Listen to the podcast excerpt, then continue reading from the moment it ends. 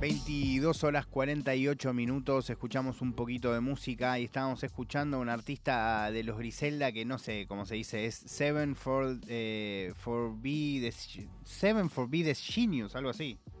Así Andás creemos que se pronuncia. Eh, espero que le hayan disfrutado y ahora les doy la bienvenida a la columna de Def Jam de Florencia Viva. Estuve a punto de venirme con la remega de Def Jam, pero la estoy usando en este momento de pijama. Entonces me parecía que no daba o sea, venir con el pijama en la radio, me parece. Bueno, Por lo menos es una- radio. si es un pijama de Def Jam, está, todo bien. No, tampoco es un pijama de Def Jam, es una sí. remega de Def Jam, pero bueno. Bueno, si lo usás ¿Te como pijama es el pijama. Tenía un pijama de Def Jam ella. No, no tengo pijama de nada prácticamente. Em, pero bueno, si vamos a hablar de Def Jam. Def Jam que aparte es como, bueno, pero ¿de qué parte de Def Jam? No sabemos. Vamos a hablar de Def Jam porque es eh, un proyecto tan enorme que ha cobrado una eh, trascendencia tan internacional, tan eh, históricamente gigante también, que es como medio difícil. Pero yo dije, bueno, quizás hay mucha gente que no conoce la historia de Def Jam, cómo nació o qué, pre- qué propósito tenía originalmente y cómo eso lo fue desarrollando durante sus años de existencia. Entonces dije, bueno, podemos arrancar por lo tranqui para ir avanzando y entender cómo hoy en día es como una especie de animal mitológico de, del hip hop, eh, un unicornio del hip hop, eh, pero en el buen sentido, porque realmente ha tocado, ha llegado a tocar tantas costas tan insólitas con lo que ha hecho que es realmente para aplaudir en un montón de sentidos. Es un unicornio azul. Es un unicornio azul, tal cual. Eh, Def Jam Recordings es, para quien no tenga idea, eh, del otro lado de la radio, del otro lado de la radio, del otro lado del parlante, vamos a decir, o del auricular,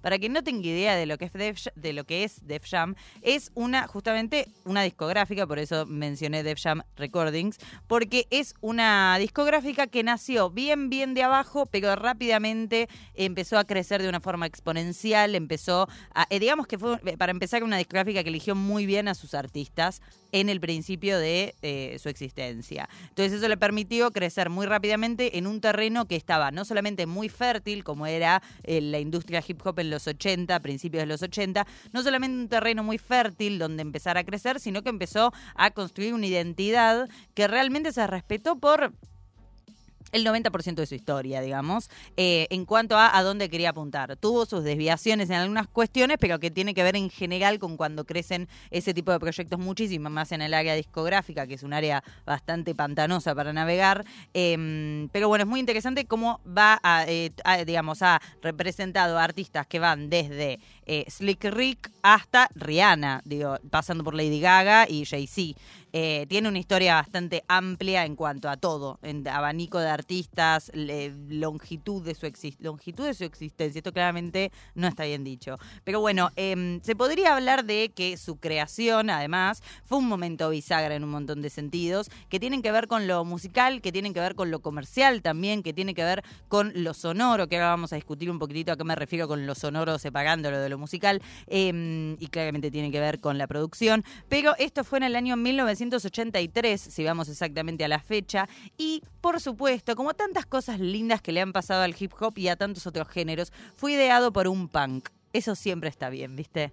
Eso siempre me parece atractivo. Em, porque Rick Rubin era un estudiante de la Universidad de Nueva York que tenía una banda eh, de punk que se llamaba House, eh, que era una banda para la que él quería crear en realidad una, o sea, todo el proyecto que obviamente era un feto de proyecto, era un germen, eh, era un brote de soja de proyecto, ese proyecto era originalmente para darle crecimiento a su banda, para darle cierta institucionalidad, para empezar a crecer también desde un lugar de la clásica de, la autogestión, de tener tu propia discográfica este, para grabar y para empezar a difundir y- mm, desperdigar por ahí tu arte. Bueno, eso terminó cambiando un poquito, porque ese era su plan original, su idea que le brotó en las residencias de la Universidad de Nueva York, eh, mientras él estaba tirado en la cama, según dice, dijo, empezó a, a planificarlo de esa forma. Ahora, ¿qué fue lo que pasó? Se dio cuenta de que había en ese momento en el mundo de la música, si se quiere, una especie de eh, problema, vamos a llamarlo, que era que eh, él solía ser habitué por, eh, justamente, pensemos, Nueva York, principio de los 80. Él, eh, estudiante universitario, joven, eh, punk.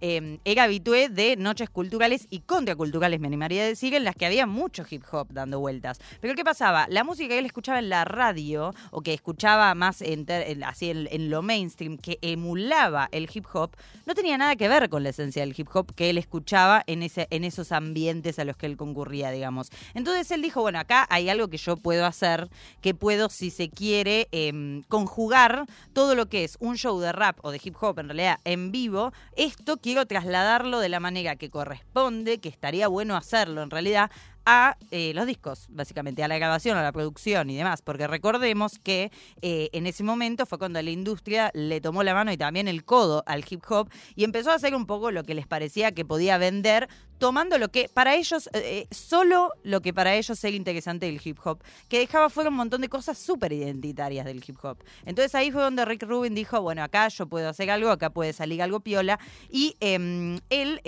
algo muy interesante también, es que... el entrenamiento, si se quiere, que él tuvo eh, para manejar consolas, por ejemplo, se lo hizo, se lo eh, instruyó Jazzy J. Que Jazzy J, estamos hablando no solamente de un miembro de la Zulu Nation de África Bambata, sino un productor bastante, un, DJ bastante importante de por aquellos años, 80, 81, 82, 83. Bueno, en el 83 fue que un poco se alía con Rick Rubin desde un lugar quizás no tanto de la gestión de lo que fue luego Def Jam, pero sí se alía un poco con Rick Rubin para este, ayudarlo, ¿no? A, entender eh, cómo podía trasladarse a las consolas eh, de grabación todo lo que era en realidad show en vivo de, de hip hop, que era su, su estado natural, digamos, su hábitat, el hábitat del hip hop en ese momento más que, eh, más que hoy en día, por lo menos, ¿no? Em, pero bueno, lo que, su- lo que sucedió después de eso fue que empezaron a cranear un poco el proyecto y que por supuesto necesitaban a alguien que se moviese un poco más en lo, en lo hip hop en cuanto a la gestión cultural del hip hop, en cuanto a la organización de eventos, en cuanto a eh, la representación de artistas. Entonces ahí apareció una figura que va a ser fundamental, que es Russell Simmons. ¿Quién es Russell Simmons? Russell Simmons es, además de una persona súper este, importante de la gestión cultural, como decíamos, de hip hop de Nueva York de los años 80 y fines de los 70, además es el hermano, vamos a empezar por otro lado, es el manager de Ram DMC, y hermano, por supuesto, de Ran Simmons, de Ran DMC.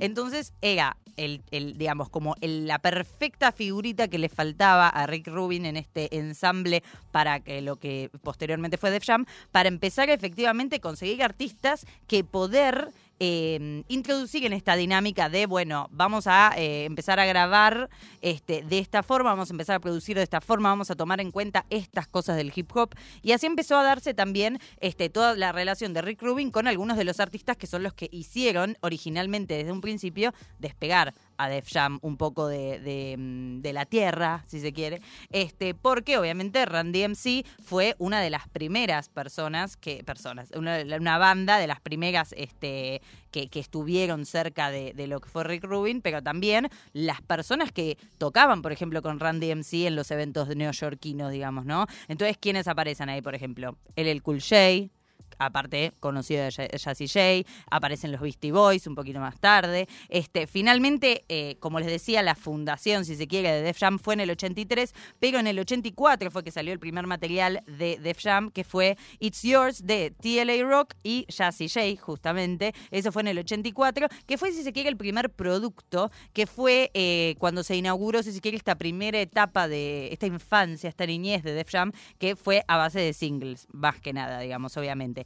A partir de esta, de estos, eh, este, de este primer single empezaron a tomar inversiones. ¿Por qué? Porque también la gente del mundo del hip hop y los, los que querían invertir en el mundo del hip hop, estoy hablando de teca, no invertir, amor, invertir plata, los que querían, estaban interesados, empezaron a ver, bueno, acá hay algo piola que puede funcionar. Este pibe de la Universidad de Nueva York eh, parece tenerle un toque clara con las consolas. Tiene a este chabón, eh, Russell Simmons, que claramente te- la tiene atada con la gestión cultural de Nueva York. Bueno, empezaron a, no es que tenía tampoco el- la pecera de tiburones, ¿no? Pero digo, empezó a haber como una atención más importante, una llegada de dinero por lo menos que les permitió avanzar un poquito y ahí fue donde se lanzaron algunos otros trabajos también en formato ¿Dijiste single. Shark Tank? Sí.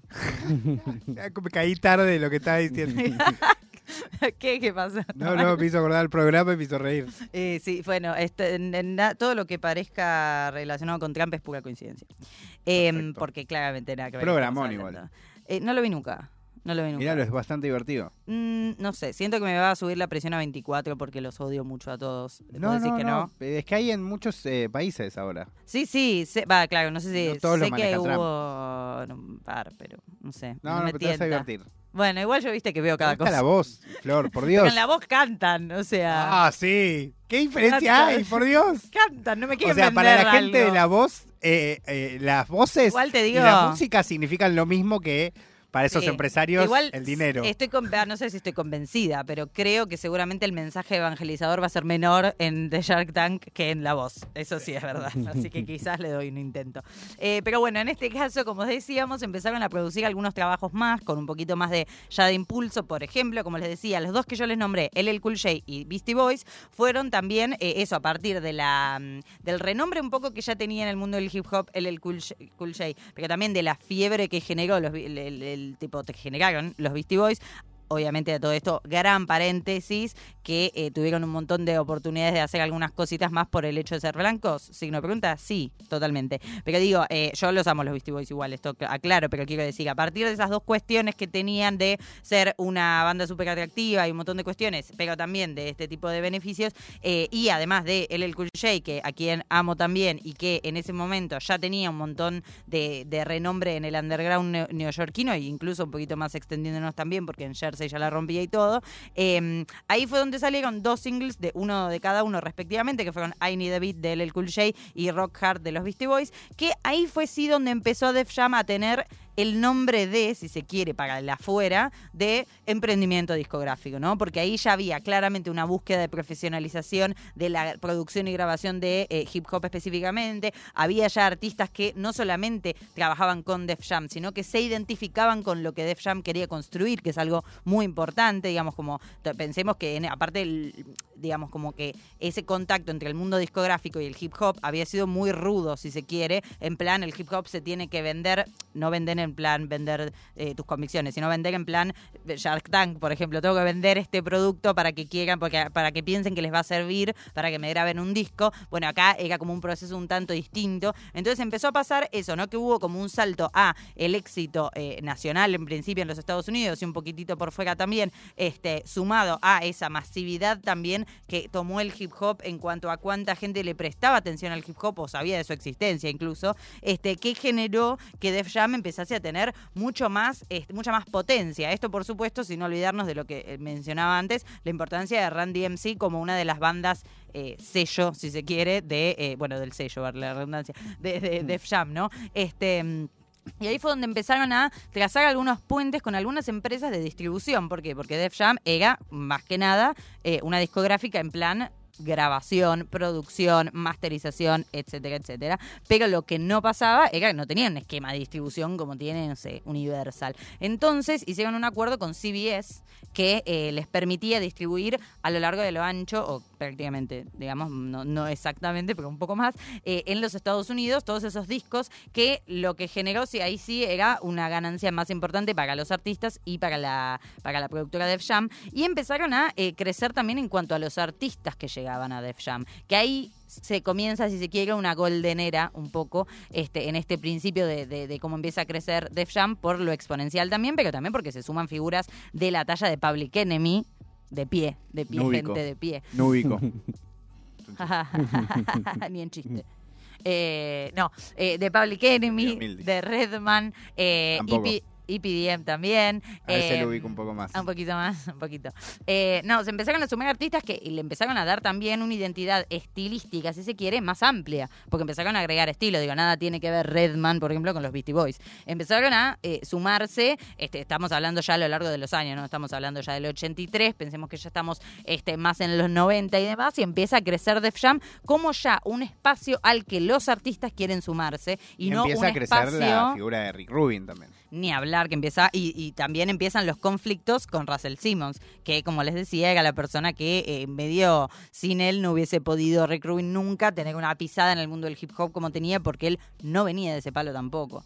Este, y bueno, empezó como a ver este crecimiento también que los empezó a llevar a este, tener que hacerse cargo de un montón de más artistas. Eh, empezó a, a suceder que tenían que estar eh, muy eh, pensando en el tema de la distribución de artistas que querían un acuerdo más chico, más grande, etcétera, para la distribución. Estar atentos a un montón de cuestiones que obviamente se les iban de las manos. Y ya cuando llegan los 90, estamos hablando de un alcance bastante masivo del hip hop. Pensemos ya porque es eso, Def Jam creció ca- prácticamente a la par de lo que creció el hip hop en cuanto a eh, esa ese crecimiento exponencial que de- a principios de los 80 era un tamaño y sin embargo a principios de los 90, solamente 10 años después, había explotado por todos lados, era algo que ya se emulaba en otras partes del mundo, como tantas veces hemos hablado en esta columna, en este programa, en esta radio, eh, que ya eso, ya había atravesado océanos, ¿entendés? O sea, era algo totalmente distinto. Bueno, De- Def Jam tenía que hacer eso también, porque tenía que estar a la altura de todo lo que estaba pasando y porque tenía que poder ofrecerle a los artistas lo que les ofrecería, por ejemplo, una discográfica que nada tuviese que ver con el hip hop y que la estuviese repegando, digamos. Eh, y así fue, como decíamos, que tanta figura mainstream logró sumarse y empezar a capitalizar ellos a la discográfica y la discográfica a ellos con todas las situaciones que pueden surgir en el momento, por supuesto, pero siempre, como les decía, eh, subrayando cierta identi- identidad muy hip hop por más de que tuviese pisada en el R&B, por ejemplo, una pisada muy hip hop de eh, nosotros nacimos de esto y para esto un poco estamos, eh, que es, muy interesante, hasta incluso hasta el día de hoy la mantienen en muchísimas cosas.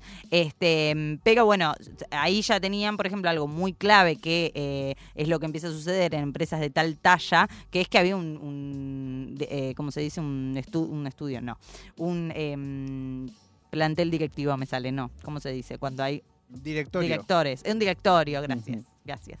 La avenida que está en Parque Chacabuco, era así de sencillo, Flor, por favor. Una avenida directorio. Eh, claro. Empezó a tener un directorio que no coincidían todos sus intereses con los de Rick Rubin, por ejemplo.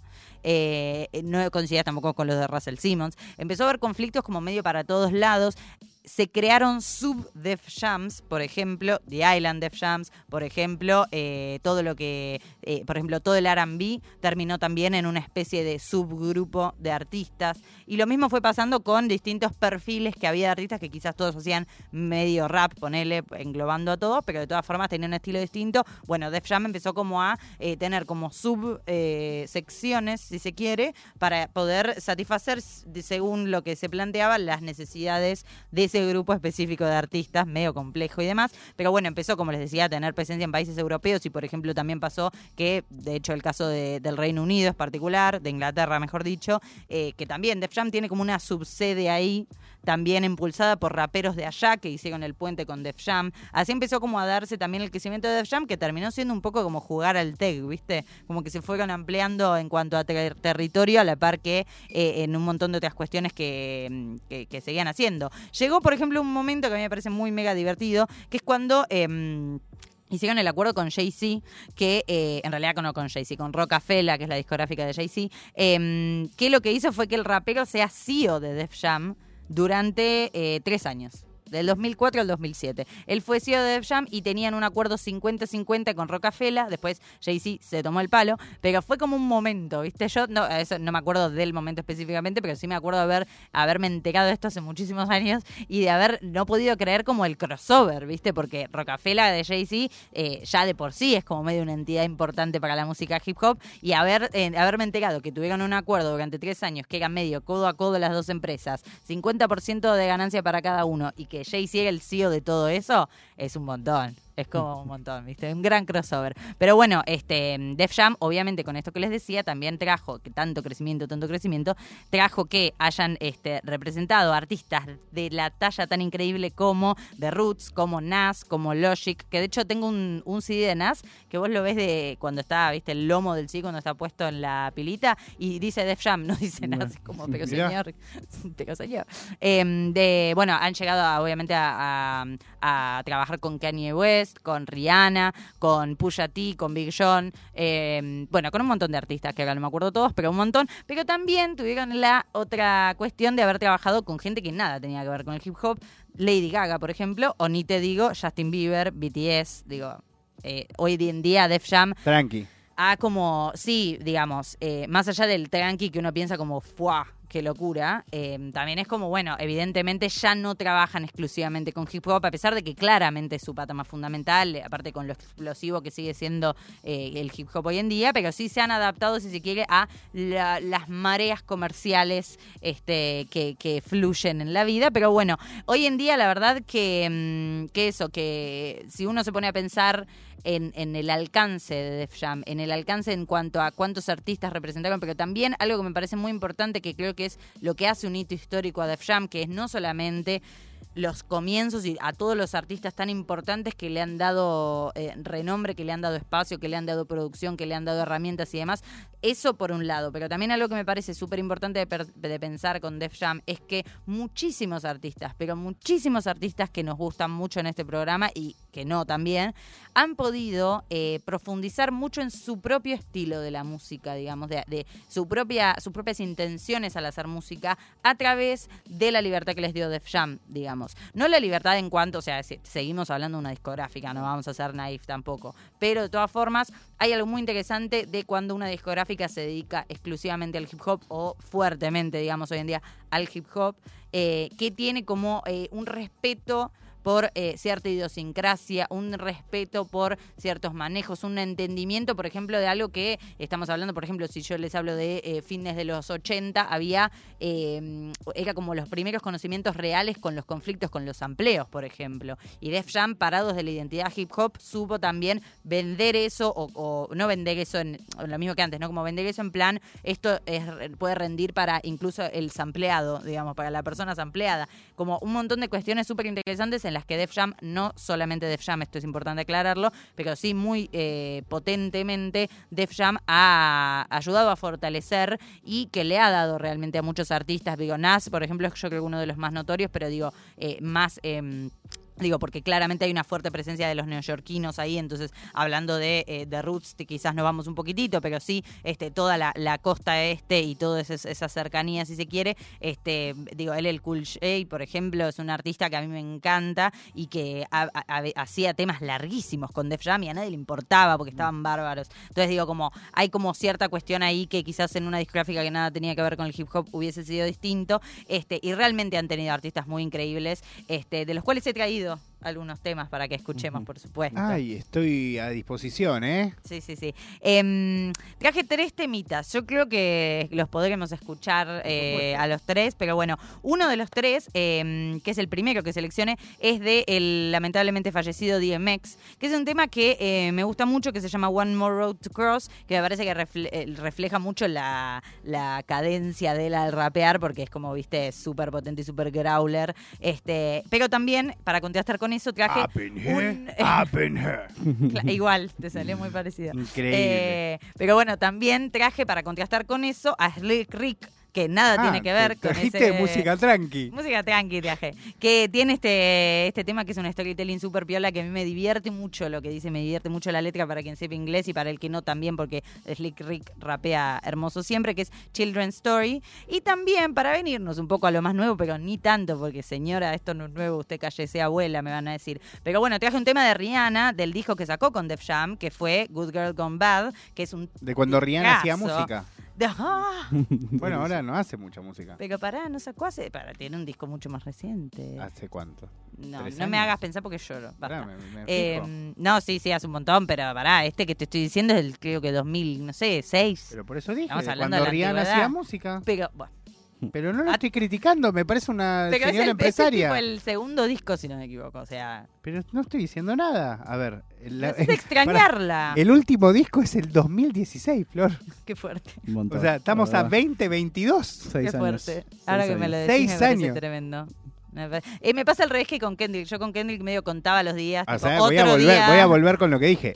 De cuando Sí, Rihanna bueno, hacía música. verdad. Te lo acepto, te lo acepto. Pero me pasa, viste, al revés. Con Kendrick que tipo otro día sin música de Kendrick. Claro. Con Rihanna es tipo, ni me quiero acordar porque sufro. No lo quiero ni pensar. No, pero está Em, bueno porque está en otra también. Está re en otra, está re en otra. Saludo para Isaac Rocky, lo queremos. Em, y acaban de tener un bebé, aparte hace no Sí, mucho igual, tiempo. bueno, ya estaba en Eh, otra antes de. Igual ella dice que está, ella siempre dice que está preparando un disco. Seguro, y va ¿Para a ser alto ¿Sabes discazo. para qué? Para jugar con nuestros corazones. No, no, yo creo que lo debe tener realmente. Yo creo que debe tener ahí un Espero que no haga como Lorin. ¿no? Ahora lloro otra vez. Porque estamos esperando el segundo disco desde que nacimos. Desde que yo prácticamente, Sí. fuera de.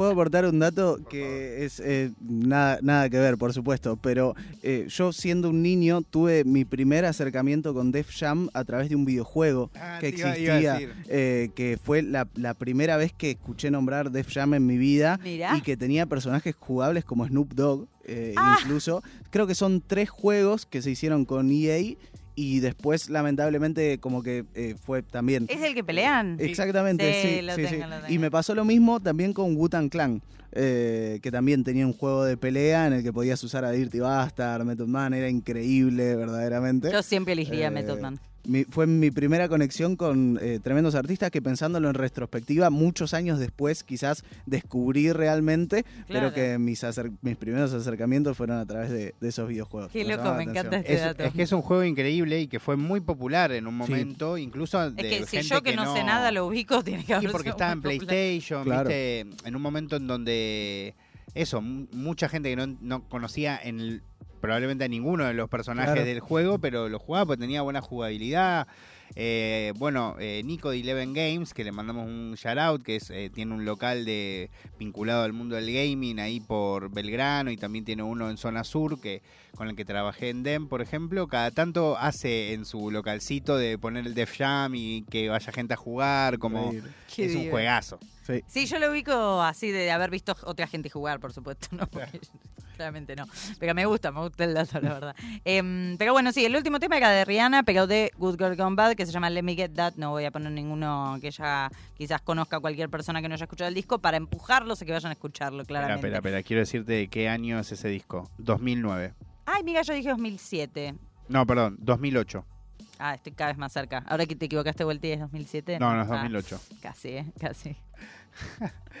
No, no, 2008, 2008. Bueno, bastante El de remixes es 2009. Yo tengo el deluxe. A Girl Like Me es 2006. Y Music of the Sun es de ah, 2005. entonces es el tercero, no el segundo. Ahí va. Ahí va, ahí va. ahí va. Sí, igual poner ahí. Yo dos de Rihanna discos tengo algo que, viste que yo me gusta comprarme discos. Eh, tengo todos los deluxe por algún motivo. Tipo, me compro el deluxe después. Bien. Espero un toque. No sé, ni idea. Pero bueno, en fin, eso. Traje un poquito de música de Def Jam para picar, como se dice. Así que si les parece. Arranquemos.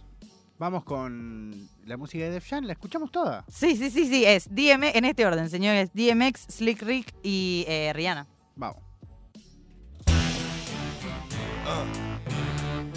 This is life. This is life.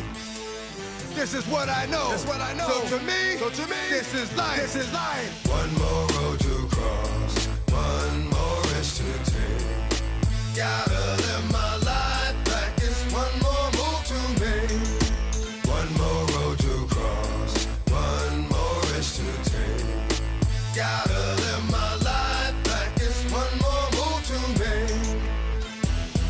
I'm up at like 6 a.m. to check this nigga. We work the night shift, and I got to check the figures. Knock on his door, people talking about he ain't there. But the house is packed, shit, I know he here somewhere. See, money get high. I don't knock what a nigga do to get by. Just make sure you getting by, don't fuck with you getting mine. Ain't the first time he ran off, should've split his shit then. Hate to think of what he's getting if I catch him slipping. Won't be an ass whipping, I can tell you that. I keep it real with this caddy going, sell two packs, and run off.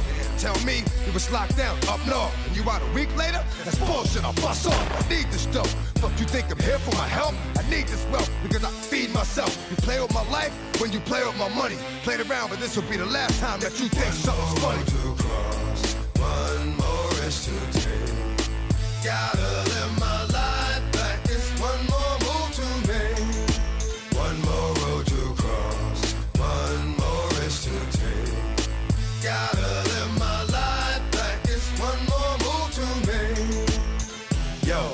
Casing the liquor store for a month now. But me and two other niggas is about to run up in there and shut it down. They got four people on the inside, one stay in the back. Two stock boys went at the register, but he count the stacks. Alright, put on the ski mask. Make sure that when we ask for the dough, they know that we taking all three bags. See that? You got a hero.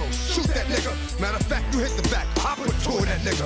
Hard head motherfuckers always get it. I told him what would happen if he moved, the nigga moved, so I did it. Did you get it? Asked my man as he was coming from the back. Nigga opened his mouth, said nothing, fell out flat. His cat come out spitting, hitting my man's, his man's. Couldn't control what was in his hands. I'm hit there, I bust back and got the fuck up out of there. Didn't get it down, but at least I got up out of there. One road to cross, one more risk to take. Gotta live my life like it's one more move to make. One more road to cross, one more risk to take. Gotta live my life like it's one more move to make. Hey yo, I see it, try to avoid it, but it comes. That's how it's going in the slums, over crumbs. Something little becomes something major. Niggas getting blown up like a pager, ear to ear with the razor. Pour out my soul to control the hurt. Why must Earl Simmons swim in dirt? I'm gonna make it work. 28 and trying to get baptized. Free scared to touch me cause he said I gave him bad vibes. Fried when I die, straight down, but I'm plotting. We all got to go, but who wants to be forgotten? I'ma leave a mark, and it won't be the mark of the devil. Don't dirt me, your hands burn when you touch the shovel. The level of animosity is stopping me from driving. Fuck what them niggas is talking about. I'm surviving, alive, I'm going through it, but I made my bed. So now it's in these flames that I lay my head. Road to cross, one more risk to take. Gotta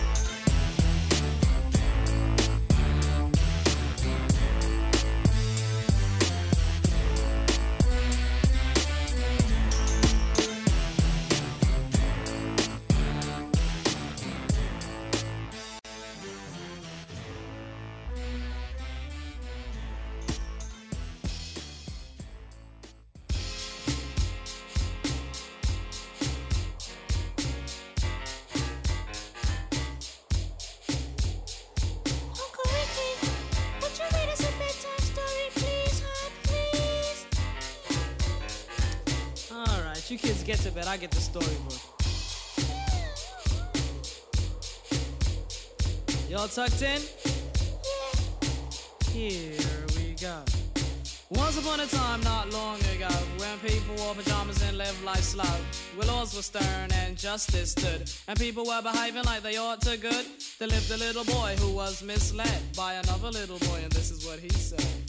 Me and you tonight, we're gonna make some cash, robbing old folks and making the dash. They did the job, money came with ease, but one couldn't stop. It's like he had a disease. He robbed another and another, and a sister and a brother. Tried to rob a man who was a DT undercover. The cop grabbed his arm, he started acting erratic. He said, Keep still, boy, no need for static. Punched him in his belly and he gave him a slap. But little did he know the little boy was strapped. The kid pulled out a gun, he said, Why'd you hit me? The barrel set straight for the cop's kidney. The cop got scared, the kid he starts to figure. I'll do years if I pull this trigger. So he cold dashed and ran around the block. Cop radios into another lady cop. He ran by a tree, there he saw the sister. Shot for the head, he shot back, but he missed her. Looked round good and from expectations, he decided he'd hit for the subway stations. But she was coming and he made a left. He was running top speed till he was out of breath. Knocked an old man down and swore he killed him. Then he made his move to an abandoned building. Ran up the stairs up to the top floor. Opened up a door there. Guess who he saw? Who? Dave, the dope fiend shooting dope. Who don't know the meaning of water nor soap? He said. I need bullets. Hurry up, run. The dope fiend brought back a spanking shotgun. He went outside, but there was cops all over. Then he dipped into a car, a stolen Nova. Raced up the block doing 83. Crashed into a tree near University. Escaped alive, though the car was battered. Rat-a-tat-tatted and all the cops scattered. Ran out of bullets and he still had static. Grabbed the pregnant lady and pulled out the automatic. Pointed at her head, he said the gun was full of lead. He told the cops, back off, for honey here's dead. Deep in his heart, he knew he was wrong, so he let the lady go and he starts to run on. Sirens sounded, he seemed astounded, and before long the little boy got surrounded. He dropped his gun, so went the glory, and this is the way I have to end this story. He was only what? 17. In a madman's dream, the cop shot the kid, I still him scream. This ain't funny, so don't you dare laugh. Just another case about the wrong path. Straight and narrow, or your soul gets cast. Good night. Knock him out